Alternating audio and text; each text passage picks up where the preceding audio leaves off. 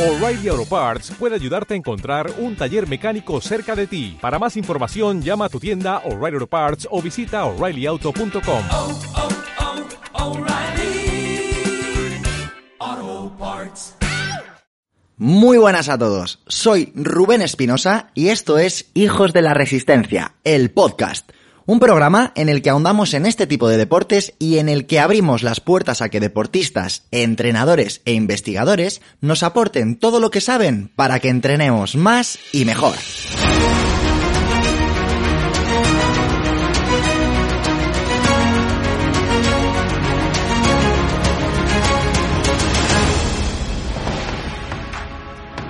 Qué bueno es volver.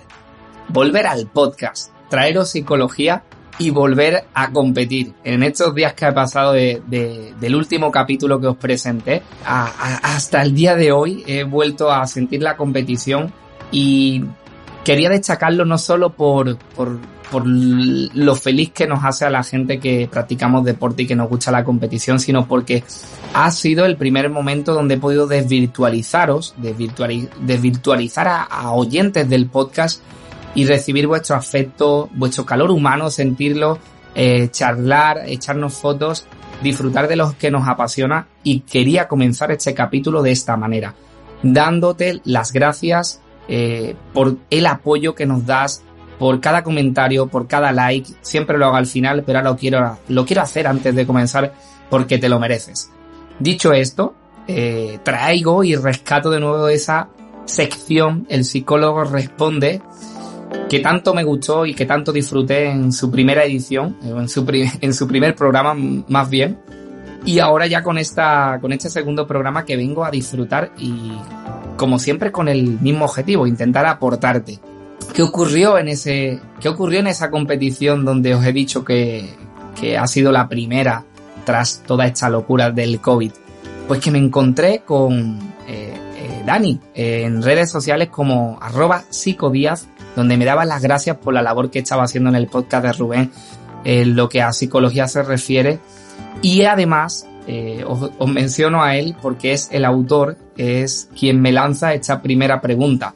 Me decía por redes sociales, ¿cómo preparo el salto psicológico para pasar de distancia sprint a distancia olímpica? De hecho, justo esa competición que pude además no disfrutar con él juntos, además salíamos muy cerquita, eh, me trajo esto, ¿no? Me trajo el, volver en una distancia de sprint y ahora pues se ve que Dani tiene que afrontar una distancia que nunca, a, a, la que nunca se ha enfrentado y me hace esta pregunta. Y además creo que es muy interesante y por eso quería abrir el programa con ella. ¿Qué es lo primero que te preguntas cuando vas a iniciar la preparación a una nueva distancia? Pues tu entrenador lo primero que se pregunta es qué necesidades físicas, psicológicas y fisiológicas te va a requerir esa distancia, esa nueva distancia a la que te vas a enfrentar. ¿Qué ocurre? Que mayoritariamente pues nos olvidamos de las necesidades psicológicas y lo que hacemos es entender a nivel de programación psico de entrenamiento, perdón, eh, qué nos va a demandar la distancia y nos ponemos a trabajar a tope en ello. Pero pocas veces, pocas veces nos sentamos y decimos, ostras, ¿qué es o qué necesidades me demanda esta nueva distancia, ya sea dar el salto de 10 kilómetros a media maratón, de media maratón a maratón, de sprint a olímpica. O sea, cada vez que saltéis, se tenéis que hacer la pregunta de qué necesidades me va a demandar esa nueva distancia y la más importante, como atleta, en mi caso personal, qué es lo que mejor y peor voy a llevar a nivel psicológico. Al igual que podemos decir, vale, eh, esta distancia me va a requerir, pues, eh, trabajar en estos ritmos. Y oye, aquí me veo funcionando bien, pero creo que voy a tener más problemas cuando en el entrenamiento me pongan series de este estilo. Esa pregunta siempre nos las planteamos y el entrenador programa y tiene en cuenta ese talón de Aquiles que tiene el atleta a nivel de entrenamiento. Pues a nivel de psicología es igual. Nos sentamos y tenemos que decir, vale, ¿qué me demanda la competición? ¿Y qué necesito yo como atleta? Porque a lo mejor tengo ciertas destrezas psicológicas, como por ejemplo, imaginaos que Dani eh, domina muy bien la bici y para nada se le hace larga, pero esa carrera de 10 kilómetros final a la que se va a enfrentar la distancia olímpica se le hace un infierno porque es la disciplina que menos le gusta, me lo estoy inventando, no conozco las necesidades psicológicas ni físicas de Dani, es para que entendáis el ejemplo. Y es por eso que esa última etapa, esa última, esa última transición de carrera se le hace eterna. Pues quizás trabajo de segmentaciones, de autodiálogo, de entender cómo se puede gestionar esa necesidad, va a ser parte fundamental de la programación psicológica de Dani en el salto a la distancia olímpica. Iría un paso más allá. Ahora, en lo que experimenté en, la, en esta primera competición post-COVID, después de toda esta locura, es que más que nunca, sobre todo cuando es un formato contrarreloj, en esta prueba salimos cada 20 segundos, dependes de lo que te digas y lo que pienses para seguir abriendo gas. Porque hay, como no tienes, en este caso no íbamos en grupo, ni teníamos referencias ni delante ni detrás de lo, cómo iba la carrera, eres tú quien con lo que te dices, con lo que piensas y lo que sientes, tienes que intentar siempre mantener ese ritmo.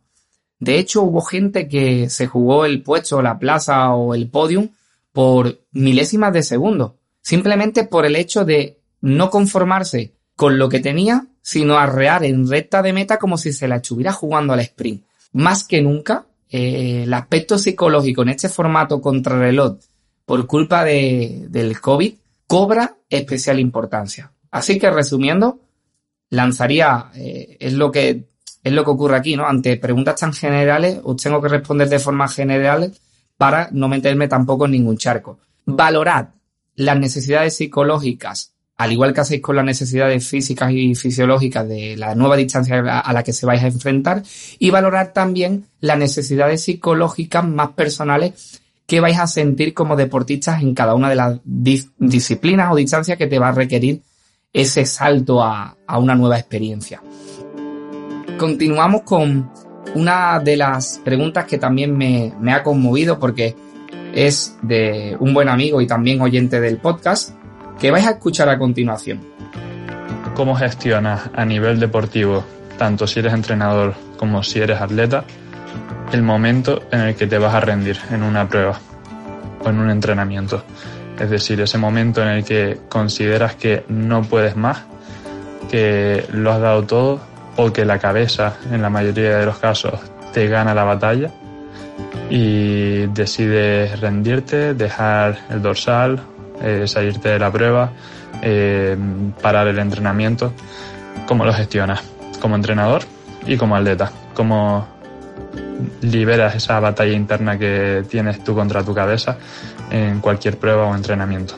No sé qué te parecerá, espero que te guste, ojalá sea así, pero justo me vi en una de esas esta semana en un entrenamiento, conseguí ganar la batalla a duras penas, pero que me parece muy interesante y creo que puede encuadrarse en el podcast, así que ya me dirás. buena, no, buenísima la pregunta. Muy, muy buena y además, como, como os digo, de, de un buen amigo y de un, oyente de nuestro podcast, Alberto Ramón. Hemos tenido el placer, tanto Rubén y yo, de ser entrevistados por él en su podcast y me apetecía devolverle esa, esa acogida que tuvo en su espacio y lo bien que nos trató trayendo su pregunta aquí a nuestro espacio y además muy interesante como todas las que nos lanzó también cuando tuvimos el placer de compartir charla y café, como dice él en su podcast. Vamos con algo que eh, aprendí de Rubén o eh, más bien escuché por primera vez a Rubén cuando se enfrentó a una, eh, creo que fue una ultra trail de 90 kilómetros que se tuvo, que, a la que tuvo que hacer frente y es la de dedicar, por ejemplo, kilómetros o carreras a alguien sea, puede parecer un poco científico, pero cuando cada kilómetro tiene un, nombre o cada carrera tiene un nombre eh, por y para quién, o sea, sobre todo por y para, eh, es, como definir, es como definiría esta, esta herramienta. Voy a hacer esto para mi madre, para mi padre, este kilómetro va para mi, para mi abuela, para, para mi hermano.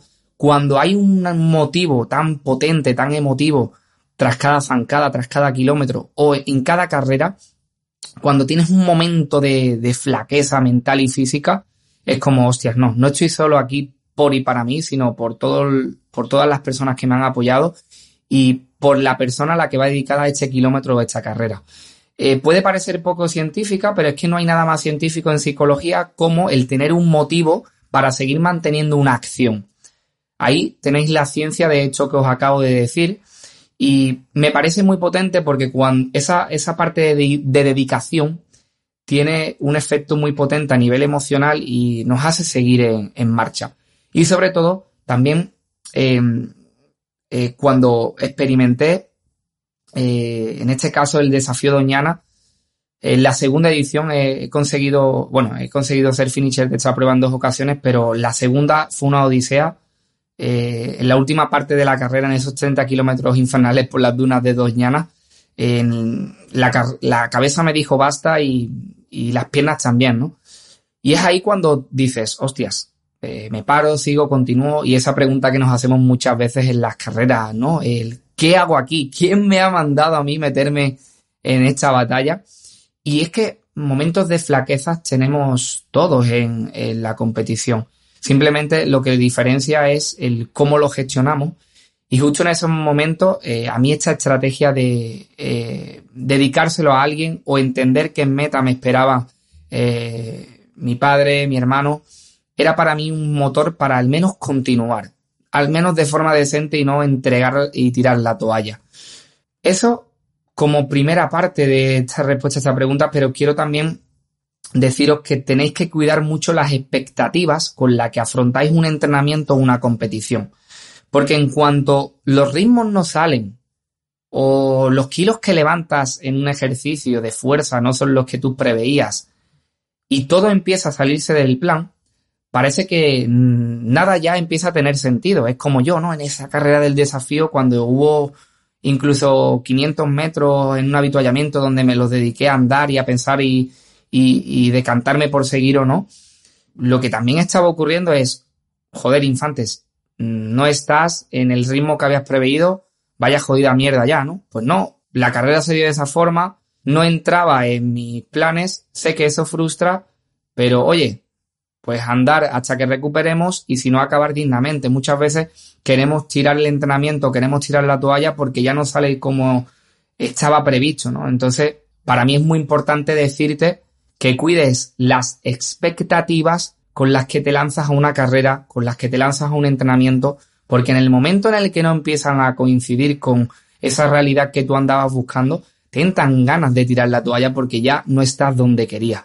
Obviamente, si hablamos de alto rendimiento, entiendo que hay que ir a por una marca, que hay que ir a por unos ritmos eh, y que cuando eso no sale, pues oye, hay gente que corta y vuelve a intentarlo en otra ocasión, pero tenemos que entender que desde el deporte popular lo que más nos gusta es que ninguna meta se nos atragante y, terminar y cruzar esa meta que tanto hemos preparado y que tanto hemos ansiado o que incluso como deportista en un entrenamiento diario conseguir acabarlo y me, o sea, igual que cruzar la meta, al menos conseguir acabarlo, que el entrenamiento no te gane la partida aunque no esté saliendo en los ritmos que tenías previsto. Entonces, esas dos opciones, esas dos respuestas, perdón, creo que para mí personalmente son de las más potentes. El tener un motivo para cada kilómetro, para cada carrera, eh, la dedicatoria, el tener unas expectativas, por supuesto, de rendimiento, pero que entender que si me salgo de ellas, el juego continúa.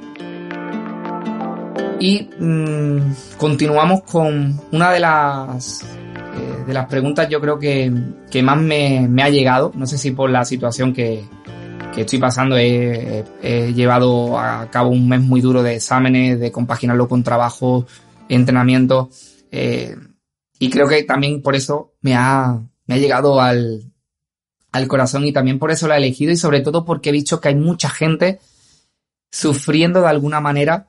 Lo que aquí me comentan dos oyentes del podcast y he querido rescatarlo una de estas personas, voy a recopilar dos preguntas eh, y las voy a contextualizar y las voy a responder de la misma manera porque tienen, eh, se les puede dar una respuesta en común y espero que quede bien clara y que te lleves un buen aporte de lo que ahora voy a comentar. Me escribía, ojo, ojo al nombre, eh, TZ Nice Propitio, que yo a partir de ahora voy a llamarte Nice, ¿vale? Eh, así se denomina en, en, Instagram, así ese es su nick en, en Instagram. Y me preguntaba este chico, eh, trabajo de 9 de la mañana a 9 de la noche de lunes a viernes. Me cuesta entrenar. ¿Cómo puedo motivarme? Esa fue una de las preguntas que me lanzaron eh, y que voy a responder a continuación, pero me salta una notificación también en una de mis publicaciones y veo que me escribe alguien cuyo Instagram se denomina Lelelesun. Bueno, Leleleson. eh, concretamente es Sonia Ruiz, eh, su, es su nombre. Y me comenta una de las publicaciones, como os iba contando, del, del podcast de Hijos de la Resistencia y pone un comentario que, que me enamora en el que dice que, joder, si podemos decir que estamos mmm, parados en cuanto a entrenamiento, que no estamos entrenando por una lesión física, ¿por qué no lo podemos decir cuando la lesión es psicológica? Empiezo a indagar un poco en ella, empiezo a, nutrirme de su historia, eh, le pregunto, hablamos porque esta chica eh, bueno, forma parte de la, del equipo español de triatlón y lleva vinculado mucho tiempo al, al, deporte de alto rendimiento con sus pausas y, y, sus historias que ella me contó en un correo porque me interesé mucho eh, en esta bonita respuesta que me dio y al ver que sus últimas publicaciones precisamente hablaba de salud mental en el deporte y normalizando todas estas emociones más negativas y que quizás nadie muestra o no se muestra tanto como una medalla como un sueño cumplido o una meta superada. Y, joder, dije, tengo que devolverte este detalle que has tenido al darle visibilidad y normalizar un poco lo que es la parte más negativa y psicológica del deporte. Y es ella misma la que me realiza una pregunta que os voy a leer a continuación. Eh, y me dice, me dice lo siguiente. En mi caso, vivo en una batalla constante por saber si realmente quiero hacer triatlón o prefiero llevar una vida más tranquila haciendo lo que me nazca. Ver a mi sobrina entre semana, hacer yoga, aprender surf, tener proyectos profesionales y personales aparte de mi puesto laboral. En fin, todo lo que no tengo tiempo para hacer porque entreno doble sesión cada día y trabajo ocho horas diarias en las que invierto mmm, unas diez horas y media porque, bueno, tengo que desplazarme en coche entre una hora para ir y hora y media de, parón a mediodía. Y dice, mi duda es, ¿cómo saber si esa duda viene realmente provocada por querer o no hacer triatlón o es generada por el contexto? Es decir, si tuviese otro trabajo y pudiese entrenar con menos estrés, ¿haría triatlón? Pues lo primero, gracias por compartir algo tan personal. Gracias por dejármelo compartir. Y aquí va mi respuesta tanto a Nice como a, Sonia Ruiz, porque tienen un, un, nexo común. Lo primero, y aquí va un aporte teórico con, con el que quiero que os quedéis eh, todos los oyentes del, del, podcast, y es el de eh, el concepto de hormesis. El, por, do, por dosis horméticas, en psicología se entiende a una dosis efectiva de estrés que te genera adaptaciones positivas. Esto es como la carga de entrenamiento. Hay una dosis efectiva de entrenamiento que hay que modular, que hay que programar para que esas adaptaciones sean positivas y no te generen, pues bueno, sobreentrenamientos, lesiones y todas esas cosas que no nos gustan vivir como deportistas. Y sobre todo, para conseguir el estado de forma que andas buscando. ¿Qué ocurre? Que atendemos y cuantificamos muy bien o intentamos hacerlo todo lo que tiene que ver con las, la hora, las dos horas o las tres horas que entrenamos, pero no echamos cuenta a otro estímulo que es el vivir y que afecta a nuestro rendimiento. Es decir, cuantificamos, priorizamos y atendemos los ciclos de carga, de descarga, tapering, todo lo que os enseña Rubén y que es necesario atender, pero nos olvidamos de las 23 horas restantes del día. Ese estímulo que es vivir también afecta. Parece que, que solo el estímulo del entrenamiento es quien genera adaptaciones, pero el resto del día está ahí. El trabajo, las horas de sueño, el tráfico, los ruidos del ambiente, todo eso no se cuantifica, pero afecta. Y eh, vengo a también a ponerte un poco la, la, la metáfora de unas cuerdas de la guitarra, ¿no? Cuando unas cuerdas de guitarra están en su debida tensión, el sonido es el debido. Está afinada y la melodía es dulce y gusta escucharla. Sin embargo, cuando hay mucha tensión, las cuerdas no suenan bien o pueden llegar a romperse. Esto es un símil al entrenamiento. Puedes estar apretando tanto a nivel de entrenamiento y de vida que llegues a romperte o no rendir como debes. Con el estrés, con la vida es lo mismo.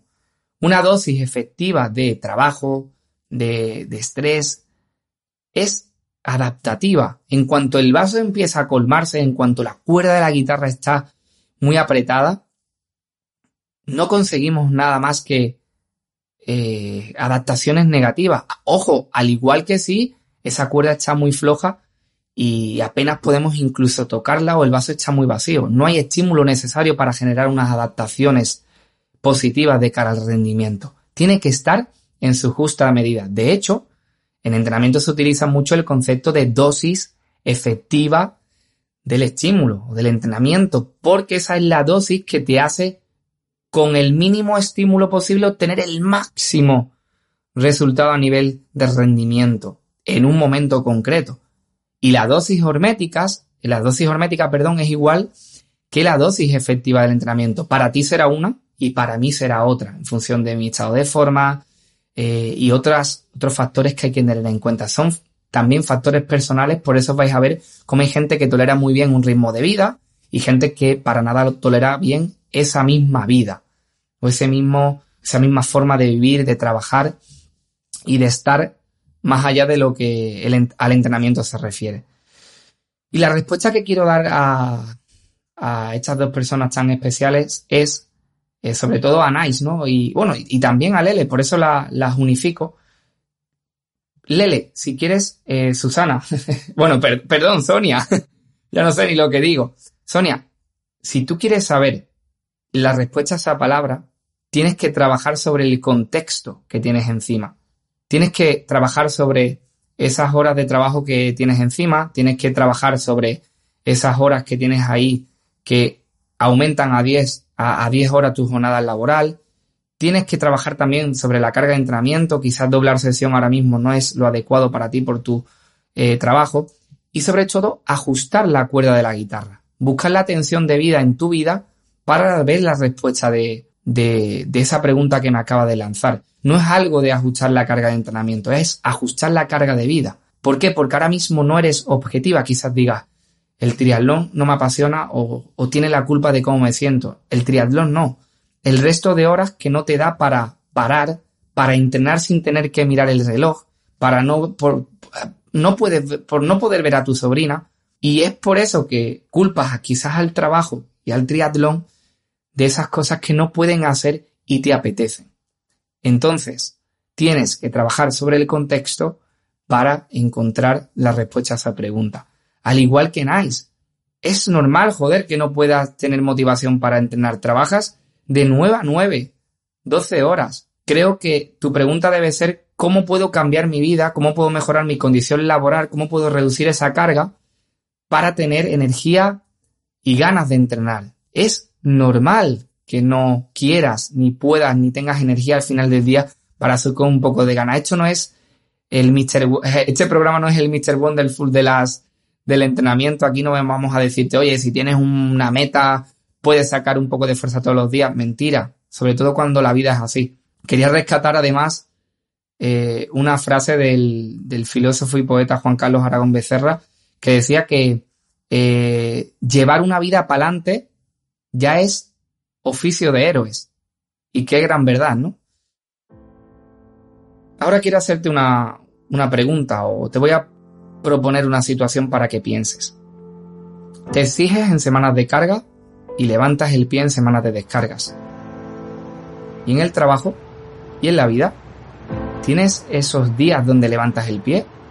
¿O vives en un continuo de sobrecarga, de autoexigencia y de competición? No pienses que por no estar pedaleando, corriendo o nadando y estar sentado en la oficina currando no estás castigándote física ni psicológicamente. Las horas de coche, el WhatsApp, la falta de sueño, el café con el amigo o amiga al que dices que no porque no llegas, las tareas del hogar, el despertador que vuelve a sonar, la carrera a toda prisa hacia el andén porque no llegas al metro, el ruido, la compra, la vida esa vida que no cuantificamos, pero que hay que tener en cuenta. con esto quiero responder también y volver a reiterar a Lele y a Nike que y sobre todo hacerles entender que a ellos y a todo el mundo debería de trabajar esas horas en las que vivimos abordando el, el qué, pero no el cómo. Esa es la respuesta. No es el qué hacemos, sino el cómo lo hacemos. El vaso está lleno y la cuerda de la guitarra desafinada. Es ahí donde hay que trabajar. No en buscar las ganas para entrenar, ni una respuesta que no va a llegar si no soluciono todo lo que rodea al entrenamiento, lo que es la vida en general. Hay que someter la vida a la ondulación que sometemos al entrenamiento, abrir gas y descansar. Hablamos muchas veces de lo que nos enseña el entrenamiento, pero creo que esta lección es eh, la que más nos cuesta llevárnosla a la vida. Y nada, que muchas gracias por el apoyo, el cariño, vuestras preguntas, por contarnos esa parte tan personal de vuestra vida y dejarnos darle voz aquí en el podcast. Todos vosotros sois inspiración para mí y para crear estos programas. Creo que para ti que me estás escuchando no hay mayor sensación de libertad que sentirte bajo el agua y dar unas brazadas. Sentir el aire en la cara mientras das unas pedaladas. Ver el atardecer mientras corres que el entrenamiento te dé la vida y que la vida no te quite las ganas de entrenar nunca. Vive.